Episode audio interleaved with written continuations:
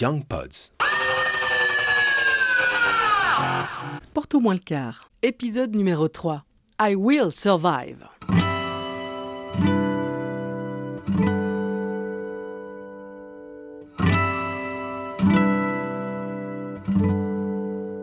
Entre l'âge de 25 ans et 35 ans, je suis fille unique, je le précise pour la suite de l'histoire, j'ai perdu euh,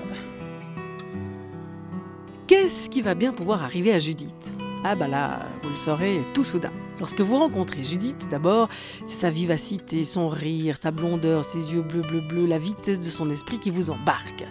Pourtant, ça n'a pas toujours été le cas.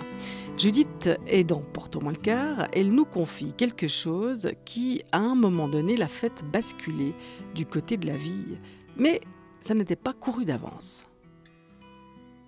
J'ai perdu ma maman à 25 ans, mon oncle à 30 ans, ma tante à 32 ans, mon cousin à 33 et mon père à 35, tous par suicide. Et à 35 ans, quand, c'était le tour de mon père, ça a été trop en fait. Enfin, je pense que juste entre, de- entre 25 et 35 ans, comme je, je suis quelqu'un de très hyperactif, je fais beaucoup de choses, j'ai pu mettre de côté. Et puis là, euh, c'était plus possible. Et ça m'a vraiment fait un électrochoc dans le sens où je me suis dit, mais je peux pas survivre à ça. Et je me suis posé la question, est-ce qu'il était possible de pouvoir retrouver la vie après ça? Parce que c'était vraiment l'effondrement. À ce moment-là, j'avais déjà des enfants qui avaient genre 2, 4, 6. Et j'ai dit à mon au père de mes enfants, à mon compagnon, euh, que je ne savais pas si je voulais vivre. Parce que je ne voulais pas vivre dans la survie. Donc j'allais me donner quelques mois pour vraiment me poser la question. En me posant cette question-là, j'ai l'impression d'avoir expérimenté ce qu'on appelle une autre dimension. Parce qu'il y a un moment, quand tout lâche, il n'y a plus de comment a plus de barrière. C'est-à-dire que c'est comme s'il y a une, disparition de l'ego. On ne doit plus être dans quelque chose ou faire ou, être dans l'action, dire que ça va. Il, y a, vraiment tout qui a lâché. Et puis le matin, je me, réveillais en me disant, je ne savais pas du tout dans quel état je vais être. Pour pouvoir répondre à cette question, donc de pouvoir savoir si je voulais rester ou pas, j'ai dû vraiment, pendant six mois, j'ai vraiment fait comme une quête de, de sens où j'ai été voir plusieurs personnes. Et puis comme j'ai à la base un esprit très cartésien, ça m'a fait vraiment rencontrer justement des mondes différents, dont des médiums, des philosophes. Et puis, euh, et puis au fait, je me suis rendu compte euh, en quelques mois que mes, mes parents, surtout mes parents, en partant, ils m'ont donné la possibilité de vivre. Parce qu'en fait, quand un mort part, ça nous confronte.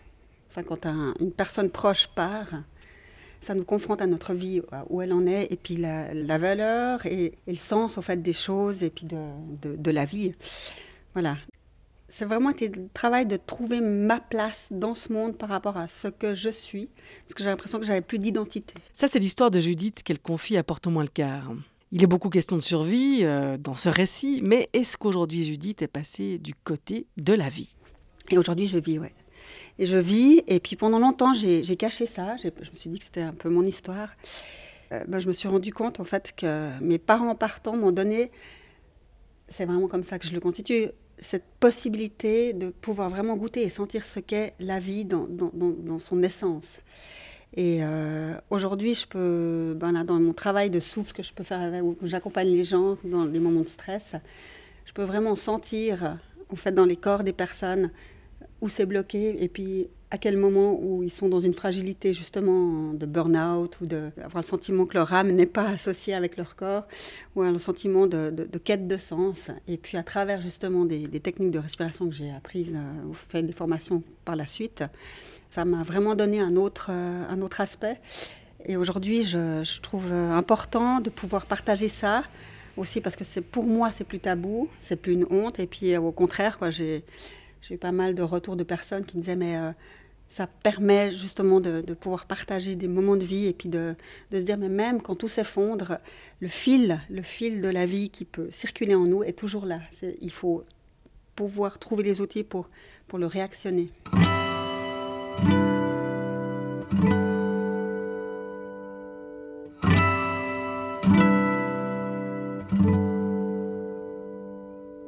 Porte au moins le quart, une production Young Pods.